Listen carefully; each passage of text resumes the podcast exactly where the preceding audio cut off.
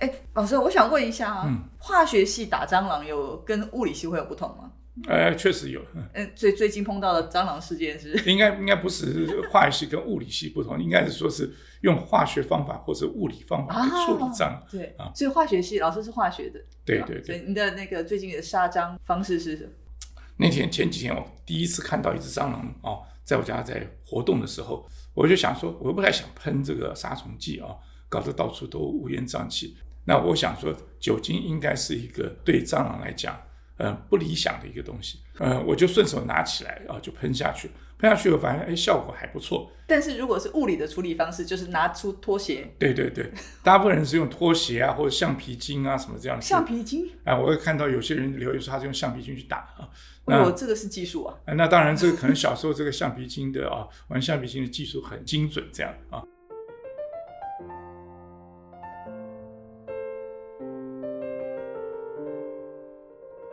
欢迎大家收听今天的 NCTU Press 说书中，我是 Apple 编。今天我们邀请到来跟我们聊天的老师是邱老师，邱庆天邱老师，我们是有交通大学印花系的教授。那因为我们叫邱老师叫邱主秘很多年啊，所以我接下来还是会用主秘来来称呼。那主秘刚刚我们分享了那个杀蟑秘诀，我想会不会从今天开始，大家就是蟑螂有一个不同离开人世的方法，就是大家可以拿来参考。呃，我我后来发现我的脸书上的朋友回复说，嗯他们也是用类似的方法来处理。真的，哦嗯，大家开始交流这个，哎，对对对，因为因为我想，呃，通常呃，就是刚刚有提到的这些呃生物出现的时候都是措手不及啊，啊啊啊所以大部分的人都是在当下决定说拿手边最最快速的可以。还挺考反应能力的。哎，对对对对对，确实是这个有一点跟在秘书室的工作有点像。哎，主秘是在当主秘几年啊？我在秘书室做了八年半，哦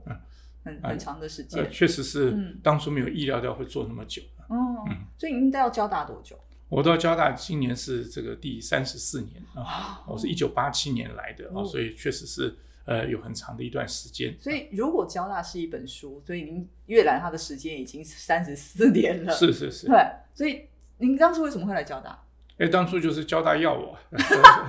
是为什么？是就找工作这样子？哎，对对对啊对对，嗯，当念完书以后呢，当然这个大家就会想说要找一份工作嘛，嗯啊，那当当然这个工作的话呢，啊，其实在我们那个年代啊，我自己又是一个对涉世未深呢、对于啊这个外外面的状况其实是很不了解啊，嗯到底应该进学术界或者进这个企业界、哦产业界啊，其实都没什么概念啊。那当当初最大的想法就是说呢，我最好又能进企业界，又能进学术界啊。哦那但是问题是后来呢，有一天我觉悟了。为什么觉悟？我说呢，这样的工作或这样子的这种历练的人啊，其实少之又少啊，嗯不可能同时都存在啊。那所以呢，呃，我就扪心自问，觉得说我到底做什么东西比较好？后来想想说，觉得还是呢，到学校教书是比较好。啊，那当然那个时候呢，运气还不错啊，就就进了这个交大印花所啊。嗯那时候还没有大学部啊，哦所以就是到这个交交大印花所来这个任教啊。那其实我到交大以后的第一间办公室啊，也是在科学艺馆啊嗯的三楼。但是待了没多久以后呢，我们就搬到现在的这个人社二馆这样。哦，所以其实校园的整个馆舍系所的分配，经过很多次的变动啊，那对对动的过对程。对，因为呃，从我到交大之前开始，交大就在成长啊。嗯，从一个以前呢，主要是以电机资讯管理啊为主的一个学校啊，嗯慢慢的成长到一个领域相对比较完整，当然还是呃不如很多人的理想了，但是已经比在博爱校区的时候啊而且要好多。传统到现在还是会觉得它是理工大学。呃，对这个这件事情呢，事实上我想，呃，因为交大的电机资讯的有成就的校友实在太多了啊。嗯那在外面呢，其实还经常会碰到啊，有这个人士，也许是学长，也许是其他对交大熟悉度不高的人啊，会说哦。交大也有化学啊，其实交大应用化学啊，其实已经成立了啊，这个快四十年了啊。那还有一些我们后来一些很多人文社会相关的领域啊，成立到现在也都是可能有二三十年的时间。但是外面还有很多人说，哦，交大有音乐哦，交大有艺术。对啊，到现在还是对会有人这样对说，。所以说这个这件事情，当然我想以前的啊成就啊压过了后来的啊这个一些发展。嗯不过我是觉得慢慢的啊，大家对交大的印象应该会啊逐步的这个呃改变才对啊。因为有些那个那个叫做刻板印象，比如是理工啊、宅男大学。嗯嗯嗯。哎、可是化学系男女生比例是平衡的嘛？我我我们硬化系其实呃相对其他的系啊，男女同学的比例是比较平衡一点啊。哦，呃，我我印象最深的是我们大学部收到第三届的那一届，那一届的这个男生跟女生比例几乎是一比一。啊，那在这个呃交大是非常特别的一个一个情形啊，还有别的系的老师跑来跟我讲说，他们系的同学希望跟我们系来合办联谊 啊，那这个这是一个非常非常呃 你终于看到女生了吗？啊，对对对对，当然映画系的、呃、女同学啊，可能跟这个这个男同学心目中的啊女同学呃啊，还是有一点点差别的啊。这个理学院的女同学呢，嗯确实啊，我想那个网络上有很多传一些什么呃文科女对理科女之类的啊，这种这种比较之类的啊，嗯，确确实是啊，很多的大家讲的呢也蛮那个中肯的了。啊对，一一下开放那个文科女跟理科女 下来留学。是是是，不过我想这个交大的真正的改变啊，氛围的改变，事实上是呃，在我们的外文系成立了以后啊，啊，在外文系成立之前呢，去二餐吃饭的时候呢，啊，看到的通常都是一个女生旁边围了一堆男生跟她一起吃 啊。哦但是呢，自从这个外文系成立了以后呢，我就在二三看到的一桌女生一起吃饭，旁边没有男生 啊，所以这是一个很很大的一个一个一个不一样的状况，。讲到去餐厅吃饭，嗯我知道主秘之前就是会跟同学们约中午一起吃饭。是是是。对啊，是这个这个是为什么会这个没有，这个因为因为我刚到呃这个学校来，然后呃后来收了几位研究生同学嗯啊，那中午的时候呢，我都觉得很无聊啊，一个人去吃饭的时候，我就找他们一起去啊，啊找他一起去对。然后因为我通常不太会在，其实，在平常在实验室大概也很少去训勉同学啊，所以呢，常常都跟大家呃闲扯一些有的没有的东西啊，嗯。所以呢，他们跟我关系都还蛮密切，尤其是那个时候的同学跟我年纪差异没有很大啊，那有的呢差了只有十岁啊，甚至还有一个同学呢跟我只差半岁的哦，啊，那他是呃在职进修啊然后到学校来念书，他其实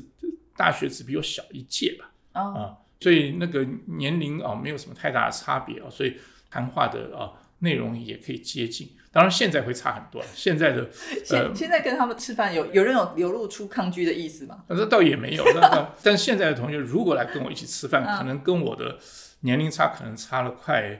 呃四十岁啊、嗯这个当然很多想法上面就会有很大的差别。嗯不过我我也觉得他们愿意啊、一起吃饭，我让我觉得很好，因为这个时候呢，我可以啊、透过我我自己的学生啊，对虽然这样本不是很多了解到这个现在年轻人啊语言呐啊习惯呐，还有他们有兴趣的东西啊，然后可以减少一下对这个同学的啊想法的误判。啊，为什么我可以跟学生啊一路吃下去？我知道我现在很多同事也想要模仿，但是不行啊，他执行几次以后就就办不下去了，因为来了以后呢，老师板着脸就跟学生讲话，然后学生呢就觉得不开心，然后吃没胃口，最后就就就散伙了。像我的话呢，因为我吃吃饭时候很少跟他们讲这些正经事，他们讲一些都是歪事情啊。啊，说一起看啊，那个呃穿露背装的女生怎么样怎么样？哎，那个人进来以后呢，我们可以跟着，哎，这个跟你蛮合适的，怎么这样啊？那大概是这样子。就是跟朋友一样吃饭闲聊天。对对对对对对对。那当然，这个是另外一个问题，就是哦，因为我从我进交大的时候呢，我我我们这样子好了，我们除了照镜子的时候会看到哦自己真实的状况以外，其实多数的我们看过去啊，看到都觉得说我其实就是外面那个形状。在大学有最大的问题就是你在学校要走，你看到全部是年轻的同学，你以为你是跟他是一样的，其实呢啊回去这一照镜子发现，其实也是个老头啊。但是刚开始的时候是确实是差不多。对，经过了岁月，哎，对对对对对对对对，所以这个时候会让我们有一个错觉，好像嗯会觉得，哎，我我我我跟他其实一样，其实不是，呃，大家这个已经把你推推推推到这个啊后浪推前浪，推的你要推到这个啊这个大海里头去。呃交大交大学生的变化很大嘛，就是交大学生的变化当然是是很大哦，嗯因为早期其实是一个相对比较小的学校啊。嗯其实我到交大来的时候呢，全校大概才三四千人哦啊，所以在后来的啊大概三十年以后，其实呃膨胀是很快的啊，很很速度很快。那到现在学校里面大概有一万五六千个学生。那这个上面的整体的啊，可以看到我们其实整个社会对于高等教育的投资是蛮多的啊。嗯然后呢，大家对于啊高等教育的期待也也蛮高的啊。这个对于学生自己本身有什么呃，影响？我我自己是觉得，就是说以以前啊，因为在教育上面啊，听你讲哦，总是人啊的这个分布啊，会有一个正常的一个分布的曲曲线啊。嗯以前进交大的同学可能是前百分之九十九啊那这些同学呢，他的因为某些这个先天上面的比较优越一点啊，所以呢，他的这个在学习上面的难度其实是比较低的啊。那到后来的话呢，因为我们其实进来同学虽然还是蛮优秀啊，但是我们不得不承认说啊，可能现在进到交大的同学分布上面可能变成百分之九十五甚至九十，这个我我随便随便讲的一个，也就是说呢啊，其实会有一些同学需要比较多的这个协助啊。那当然，这个协助其实学校里头也都尽力的提供啊。嗯嗯不过我是觉得说，很遗憾的就是，我觉得社会上对于哦教育的投资很多，可是很多同学啊都不晓得是怎么样去利用啊。嗯这个这个是我觉得蛮可惜的。也是这个是要提醒说，很多资源在那边，可是你要怎么去使用它？是是是，对，可是到底教育上要去教小孩子怎么使用吗？就是有点像是说我资料都很多，选择也很多，可是他不会去接近他。其实我我我是觉得哦，不管呃什么样的话哦，人要有好奇心啊。嗯啊嗯啊，有好奇心的话，大家才会去探索啊，嗯去探索以后呢，才有机会去知道事情的啊一些真相，或者是嗯各种角度的呈现啊。嗯那如果没有好奇心，如果只是有什么样的问题，我们就给什么答案啊，那当然这个创造能力就会被扼杀掉啊。嗯那我是觉得这个是一直以来，我觉得，呃，在学校里头来看啊，现在的同学啊，这过去三十年里头啊，那个现在的同学当然对于创造创新来讲呢，都蛮有兴趣的啊，特别是干办活动的时候啊，这个大家都很有兴趣啊。嗯比方说我的了解呢，一直以来啊，像这个热舞社啊，就就是一个非常大的一个社团啊，嗯大家都觉得这里在那边可以啊展现自我啊。可是相对有一些啊其他的啊这个这个社团，同样可以展现自我的呢，反而呢啊就没落了啊像是啊，比方说是跟美术相关的啊。哦哦是啊，对，那当然当然还有很多的社团呢会昙花一现啊，哦啊，因为那可能会因为某几个热血的同学进到学校，发现这个社团不不存在，啊，于是他决定说我来创社。创设以后呢，可是有兴趣的人口啊没有那么多啊嗯，这个这个群众的基础不是很大，所以过一阵子以后呢就倒社啊，哦。所以所以这个倒社这件事情在学校里头呢也经常发生啊。不过呢，我觉得这个呃热舞社倒是一个非常有趣的现象，就是是持续存在，而且呢啊茁壮。茁壮，而且练起舞来的时候呢，简直是这个啊军容浩大啊，所以现在对于表现自己其实是蛮是蛮多是勇于尝试，是，所以所以我想大家对于这个呃展现自我其实是蛮呃有有有这个很强的这个企图心嗯。啊。不过这个因为呃到底呢啊在未来啊能够靠热舞这种方式展现。自我的这个机会其实并没有那么大啊，嗯。所以企业界大概啊还是期待说哦他的呃禁用的这个新的同事啊能够啊帮这个企业能够来创造价值啊，这个所以嗯如果从务实面来看的话，其实应该还是做一些平衡啦，就都都可以去接触这样。是不过刚刚聊到说那个跟年轻人吃饭啊，或是嗯了解他们现在在在做什么、想什么，嗯其实网络是不是也是一个管道？因哎为他们其实现在用网络非常非常多，是频繁是是而且我知道主密这个使用网络也是高手啊。是，呃，其实这个这跟我们成长的年代有关啊，当然也跟我的运机运有关啊，因为我我们的那个年代啊，其实刚好就是电脑要开始啊发展的时候啊，对，包括这个呃比尔盖茨啊，还有呃 Steve Jobs 这些人，其实跟我年纪都是差不多的啊，只是因为呢，他们是呃这在美国啊成长，我是在台湾成长，所以那个那个电脑资讯的这个发展嗯。在台湾当然总是落后一些。不过呢，我对于这些东西一直都有一些兴趣啊，所以在很早的时候呢，啊，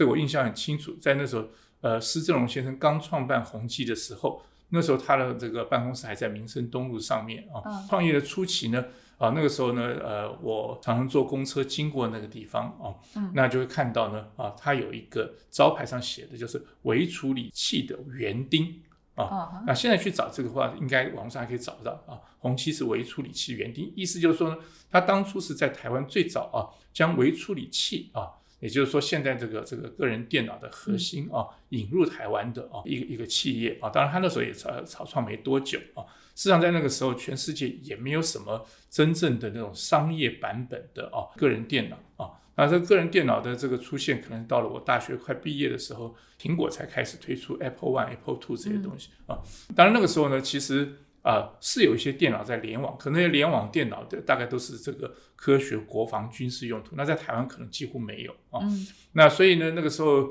呃，我到了美国的时候，刚好也就是呃跟上这个风潮，自己对这些东西蛮有兴哦，趣。所以使用资讯的这些设哎备本来就是习惯的，呃，就跟着这个发展，刚好是这样在使用。其实其实那个时候，即使在美国啊，能够连上网络，在在早期，我在大概到了我我是快念完的时候，才民间啊这个使用网络才变多一点，但是那时候还是用拨接的啊，呃，大家对那个那个有有有那个声音有没有？哎，对对对对，那个数据机啊嗯，在学校里当然也有提供一些这种拨接的服务啊。然后那个时候，这个呃各种各样的苹果，还有 IBM PC，还有呢仿苹果的这个，在那时候在美国的那种电脑杂志上，那时候因为没有没有什么网站啊什么这种东西，所以要看这种资讯都来自于杂志啊。嗯。那呃我经常看一个就是 Byte 这个杂志啊，啊里面很多小广告啊，其实上面想去找便宜，里面就有台湾做的什么香蕉牌啊、凤梨牌啊，真的吗？啊这种。叫香蕉牌，对对对对对对对对，哦呃，当然都是些仿冒的这种呃苹果的啊，因为这个还要仿苹果，所以都是水果名称。对对对，都是水果名称。对。啊，呃，当然那个时候呢，其实我们很多的校友也是在那一波哦，嗯。趁着那个机会呢，站入到资讯的这个领域里头来。嗯嗯。我我我刚到交大的时候呢，呃，因为我用的那个办公室呢，呃，里面放了一些旧旧的机器，有一台是呢啊、被淘汰下来的中文打字机啊，啊那那个就是很多签字的啊，然后那个那个东西啊那边，当然那时候已经是可以感觉到那个转型了啊，嗯因为那时候呢，为什么会被淘汰下来？因为那时候大家已经开始改用电脑啊，对呃，去去做文书处理了啊，所以那个那个中文打字机啊，已经啊大家不要再使用啊。那当然，交交大在这方面确实是以台湾来讲是走的蛮前面，嗯。所以呢，在学校里头或隔几年就是这个宿舍网络、校园网络啊，那那个时候可以开始使用这个啊电子邮件。就是，因为这些的接触，所以主密都一直很习惯跟是是着这个是，是是是嗯嗯，是。嗯因为因为在交大这个环境，其实就因为学校里面的那么多资讯的这领域的老师，他随时会引入新的哦。可是网络就这几年的事情哎、而且网络的资讯就是非常的快速，然后如何去选择网络的资讯？呃，应该是说这个网络的啊这个发展，其实啊，大家如果去考古一下，发现说这个呃 Internet 嗯这个概念，其实在更早的以前，比方这个是也许三四十年以前，其实就有啊，只是说这个普遍使用来使用到民用啊，嗯其实是过去从三十年以前就开始。那最早的时候，当然那个那个用的时候没有像现在的 Web 界面啊，嗯那使用起来是比较麻烦一点就是用这个所谓终端机的啊那种方式去操作啊，包括联络啊，呃，用 email 啊啊等等这种东西啊。嗯那当然后来呢有 Web 界面以后呢啊，那整个这个使用状况就完全就改观了啊。嗯那我是很幸运的，就是说这这些在发展的过程里头呢，我都啊呃有有接触到啊。嗯那而且呢，我对这些东西呢，这个都还有点兴趣，所以我就啊、持续的跟着这个。所以现在会比较常去什么平台去浏览一些讯息，还是就是翻，那没有，就是看着就反正翻翻点点点就会延伸出去？有有什么 东西就就看什么。那当然，现在就是因为整体上来讲啊，那个各种各样的资讯啊，其实已经非常多了。反正就变成是说，有什么需求就去找什么样子的资讯嗯来看，这样啊。比如说是 Google 呃很方便因需求，对对对，因需求因需求啊。嗯当然这里面会碰见一个问题，就是啊，现在你去 Google 下几个关键字啊，嗯以后呢会出现一大堆的东西啊。那所以就变成说，呃，如何从啊下关键字变得很重要啊、嗯啊，如果下关键字下的对的话呢，啊，你这个组合的这个几个关键字是可以啊帮助你很迅速找到啊那个可用的资讯。嗯如果下的关键字不对啊，那到时候呢啊可能啊你就找不到你的这个呃这个需要比。如说找什么东西？嗯，购物好了，就对是对对对 对，然后购物的话定，价也是一件事情啊。购购购物的话，当然就是在看说现在要要想要买什么东西，或只对一个大致上的一个东西达到什么吃过什么亏，或是有达到什么就比较优惠买亏到好东西吗倒是亏亏亏倒是没什么太大的亏了，因为我最近这几年啊，在呃觉得把以前年轻的时候啊。呃，喜欢照相兴趣啊，这个重新啊，因为嗯时间比较多一点啊，然后经济上比较宽裕啊，是吧？过去呢，这个几十年没有从事过的啊，想做的事情呢，呃，让他从头开始一下，嗯所以就去买了很多的这个旧的镜头啊。嗯那呃这个这个我在 eBay 上买的东西还蛮多的啊，嗯那大部分的这个交易的经验都还不错啊。那买到不良品的这个呃机会呢，其实没有那么高。不过呢，我看一下就说，因为呃要到 eBay 上去买东西啊，要有几个条件。第一个呢，哦，就是要假设卖家哦，那他不是很想来骗人的。啊 假设卖家怎么假设？啊，因为我们在台湾的看到很多的网络上面的卖东西的话，哦，大家都喜欢面交啊，嗯，对啊，对，因为我们就是怀担心嘛。对对对对啊，那但是呢，如果我跑去啊到这个英国去买一个镜头，我很难跟他去面交。对啊啊，嗯那所以这个时候你必须基于一个这个理念，就是说呢，这些人他基本上应该是诚实的啊。可是有没有什么一些就是评估的方式？评估的方式当然就是看他的留留留留下来的评语啊，他的这个这个正评啊，然后再看一看。当然，另外一个地方呢，我自己这个呃，在网络上其实买过好几十个镜头啊，啊，那这个交易的对象有真的是全世界各个地方都有啊。我我坦白讲啊，有些地方的人是比较诚实，有些地方的人 其实比较不诚实啊。我们讲哪里比较诚实哈？呃，我我自己交易，我觉得跟日本人买东西嗯还蛮诚实的啊而且日本人标准相对很高啊，哦所以日本人呢啊，如果呃在货品上标示一个它是一个 junk 一个垃圾啊，其实拿到别的国家可能是一个完美的哦，啊，所以所以所以它的那个 这个差异这么大。对对，日本人嗯对于那个商品上面有点小瑕疵、一点小小擦伤啊，嗯这些呢，他可能就啊把它认为是它不不完美啊。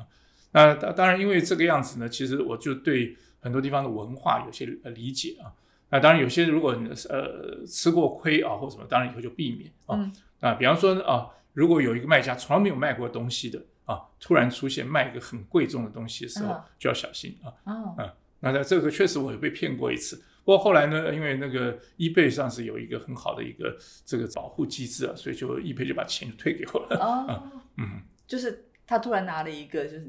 比如你很想要买的那个是头是是是来来所以就放在上面，当然这个这个就看跑去下标，下标很多人就消失了嘛。啊，哦嗯，对，还是还是有一些网络上购物的一些是是是是危险在。是是是是是是，我我我个人看看就是看那个他他比方说他交易的这个量啊，嗯，然后看他这个这个评价啊，这些都大概都可以判断的出来。不过买了这么多镜头，好像其实大我我至少我们看到主音有分享的，就是拍交大很多。对我拍交大，其实拍很多，拍交大很多的原因很简单，因为呢，其实因为过去八年我一直在呃学校里从事行政工作能够去的地方其实很有限啊。那每天呢就就就来学校的路上啊，什么地方啊，如果看到这个呃，哎有一个这个这个光影啊或者什么觉得蛮特殊，就顺手把它拍下来啊。那当然，因为这样，我其实累积了蛮多的交大的这个照片啊。嗯因为因为其实照相有一个，我想有一个先天的一个限制，就是并不是你任何时间点想去拍任何东西，它都会啊给你一个呃理想的一个摄影一个一个条件啊，除非你是在摄影棚啊，你可以用人工的方式来制造这个光源的。但在自然界外面的话呢，当然就是看运气了啊。那所以，但是问题是，很多时候你看到好的东西呢，啊，现在当然有手机啊，你可以用手机把它拍下来啊。但是如果说你说要用相机拍，并不是每一个人随时都会带了一个相机啊。所以你你是每天都会背啊，随时我随身身上都会带，现在都会连手机啊，可能会有三个相机在身上，所以就当然就是看，如果觉得说有特别的东西，我希望都能够啊有机会把它记录下来。嗯嗯，所以有拍到交大比较特别的景色嘛？哎，其实蛮多的。我觉嗯得交大其实啊，你要在不同的时间点啊，如果去关心的话，其实每个地方啊都有很多特别的一些景啊。那呃，我我我我自己啊，因为在图书馆八楼啊，这个工作时间非常的长哦、嗯所以有的时候呢啊，下午如果呃那个时候没有公文可以看啊，我就会 给我看这机会，而且就偶尔会有几分钟偶尔会有的，呃，对我就会走到走廊上来，再从六楼到七楼到八楼，刚好有个中庭啊，嗯有个苏州庭园的那个造造景在那个地方。那到现在这个学校正在改造当中，那个地方呢，从天花板一路到地啊，其实全部是景啊，因为它那个时间点啊，那个在下午的时间点，那个啊，其实早上也一样啊。我因为早上有时候进来时间晚了一点啊，都呃那个这个这个是从啊那个天窗啊，呃射进来的那个光啊影啊，非常非常的这个特别啊，而且随时呢啊跟着四季啊都在变。哦啊，那那个那个的话呢，是我自己觉得很可以看的一个啊地方。只要到八楼去洽公的时候呢，特别是如果在下午啊，特别三点以后啊，其实可以去注意一下啊。那另外就是整个图书馆，其实交大图书馆确实是一个非常不错的啊一一栋建筑啊。其实当初我在还刚到学校还没多久，我们在新建这个图书馆的时候，我也是图书委员呢，有有荣幸可以参与到啊。新建过程，哎，这个新建的这个这个过程，当初从这个评选建筑师开始啊，当时选了这个呃最后的决定的这个这个建筑，这个建筑确实是一个充满惊奇的啊一个一个角惊奇的角落啊的一个建筑，也是一个啊大家常常走过去啊，可能都会忽略掉很多东西的啊一一个建筑啊。所以，所以我是觉得，其实交大里面类似这样情，其实每一个每一位建筑师来设计交大的建筑，他都其实蛮用心的，希望为交大啊创造一些特别的。对，但我们看起来就是都方方正正的，就没有留意的话，就觉得。那其实我我们可以看到这个这个，比方说以我们的信号图书馆为例的话啊，它的比方说啊，四楼跟五楼中间有调空，然后五六呃六七八中间有个调空啊，那这两个地方这个进去的时候呢，其实你会有截然不同的感觉。虽然现在呢，因为正在在整修啊，这个四楼跟五楼啊中间的感觉跟跟以前啊其实有点差别啊，那。呃，不过我我我是觉得，呃，建筑是蛮用心的哦，他希望创造一些啊那个很不一样的视觉的这个效果啊，嗯嗯，那当然还有外面，比方说我们这有很多的这个高的柱子啊，这个从正门进去地方到后面这艺文中心那边入口地方，很很大的一片台阶啊，对。对，那那片台阶的话呢，其实是啊也可以遮风啊避雨啊。很多时候呢，当呃在这个浩然前面广场有活动，但但是气气候不理不理想的时候，很多的活动可以啊搬到那边去举行，所以这些东西都都是蛮特别的哦，一种一种呃设计啊，嗯。对每个空间的一些私房的角落，其实不管说光影或者是它的结构上面，是是啊，都有一些可以去是是是是，所以王美也可以欢迎来拍照。是是是是，当然当然 当然当然，其实其实学校里面当然呃，因为因为严格来讲，如果说硬要说有一些什么啊，这个在景观上不理想的啊，我当然也许有点挑剔，就是因为很多的工程啊，其实不同时期做，所以不同工程的啊，最后完工以后那个界面啊，其实还是有时候啊。可以去再加强一下，就是它这可能在同一片啊，你眼睛可以看到地面，其实会有啊很多种不同的铺面的啊材质跟材料在那个地方 啊。当然，我想这个跟大家敏感度有关了，这些都是希望以后啊学校有机会可以去改善。那自然环境呢？自然环境，我觉得有拍鸟，对不对？对对对，其实交大这个这个，从我刚来的时候，那个时候其实当然校园呃在光复校区没有现在那么大了。是我来了以后，过了大概呃几年以后呢，才把哦现在南区的这一块空间啊纳入到校区里头来啊，也就是所谓当初的日新营区啊。那当初拿到日新营区的，其实全部都是就就就是军营了。但学校经过很很大量的啊努力跟投资改善啊，现在的话看起来相当不错哦。那已经几乎完全看不到军营的感觉了啊。那当然，这个也从另外一个角度来讲，这也蛮可惜的，就是啊，这个一些军军方使用的历史呢，现在呢啊，变得已经几乎完全不存在。啊啊，如果存在，这是历史建历史建筑，可是都拆光了啦。呃，它全部拆光了。事实上，那些建建筑物其实很难保留啊。啊，那营房大家也也不想要用啊，所以说都拆光。那因为这样的改善，其实现在学校里有很多的。野生的啊，这个动物在那边啊，包括飞鸟啊啊等等啊，我相信有更多，但是有些生物可能出现的时间啊，跟我们最近是什么鸟类啊？鸟类其实非常的多啊啊，鸟类的话，当然大家最最常看到就是这黑冠马鹿了啊。哦，我们需要这个好多哎，对，我都叫大笨鸟，是反应慢慢的，是啊，不过那个那个也是最近大概十年有才大量出现啊，真的，它是外来。呃，应该也不能说是外来，就是说，因为台湾整体的生态环境比以前理想很多了啊，所以这些呃呃野生的这个动物呢，就开始可以啊，这个有比较好的生活环境了。嗯啊，那我们现在可以在竹湖四周啊，啊。到这个思源那边呢，嗯。啊，或者是到这个西区啊，嗯。有一个人工湖那边啊，对，啊蓄呃蓄洪池啊，叫蓄洪池，应该还没命名啊，都可以看到很多很多的这个鸟类的呃鸟类啊嗯。啊各种各样的啊，所以那边也会时常可以遇到主秘在那里拍照。呃，对，那边那边我我去的蛮频繁的嗯。啊。那当然，因为这个其实鸟是不会分地域了，不会分说啊边界啊，我们这个有这个季节吧？嗯，季节性会有不同，呃季节性的，其实少它见哈，可是候鸟才会有季节。季候鸟其实有的时候会出现，但这两年啊、有有以前有一只苍鹭常常会出现，现在、最近这两年反而我没有见到它嗯，啊、不过因为因为鸟不分不会分这个交亲小径跟亲交小径，所以呢啊，它这个来往这个啊各个校区，呃就是啊从可能从我们博爱校区十八尖山到嗯嗯清华校园啊，再入到这个呃交大这边这一大片啊，应该都是它很好的一个栖息的地方而且我方。觉得交大的那个鸟类或是动物好了，嗯，就是都不怕人哎、就是它可以，就是你人走在旁边，然后它就在你的脚旁边走如果说在离开这个这个地方的话，就是我们可能靠近鸟，远远的它就看到有人，它就飞走了。要要看要看，要看要看鸟，呃对不对？对对对对，我想不同的这个这个是天性还是有很大的差别。哦嗯嗯，我们这边的鸟，我不晓得，可能就我们还我们也学我们的师生也都还蛮爱护这些动物的吧，就是他们对对对对对对，没错。嗯所以植物上面其实也是很多，这植物看起来很多，有有特别喜欢拍什么吗？没有，我其实没有什么特别，我就是看到，我觉得这就是我现在是拍照的一个困难，就是我 我不是一个没有什么特定对象的哦，一个一个照相喜爱者好了。嗯哦那很多很很多这个所谓是比较专业的人，或有些人他会说他我他有特定的啊、拍摄对象啊，对，所以他的这个拍摄主题是什么？哎，他是对对对，哦嗯，那那样子的这种喜好摄影的人，他会有专门的这个对那个东西的设备。那我为什么会买买了那么多的哦这个摄影的东西呢？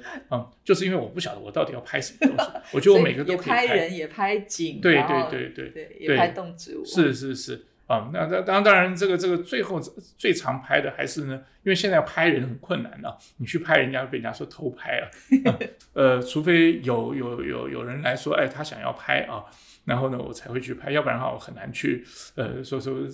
看到人就乱拍一通啊。嗯，那拍景啊还不错啊，拍鸟鸟当然不会来抗议啊。啊，那有的时候呢，我觉得可能去动物园也是一个很好的一个地方。嗯。所以因为你的主题就是较大，是是是。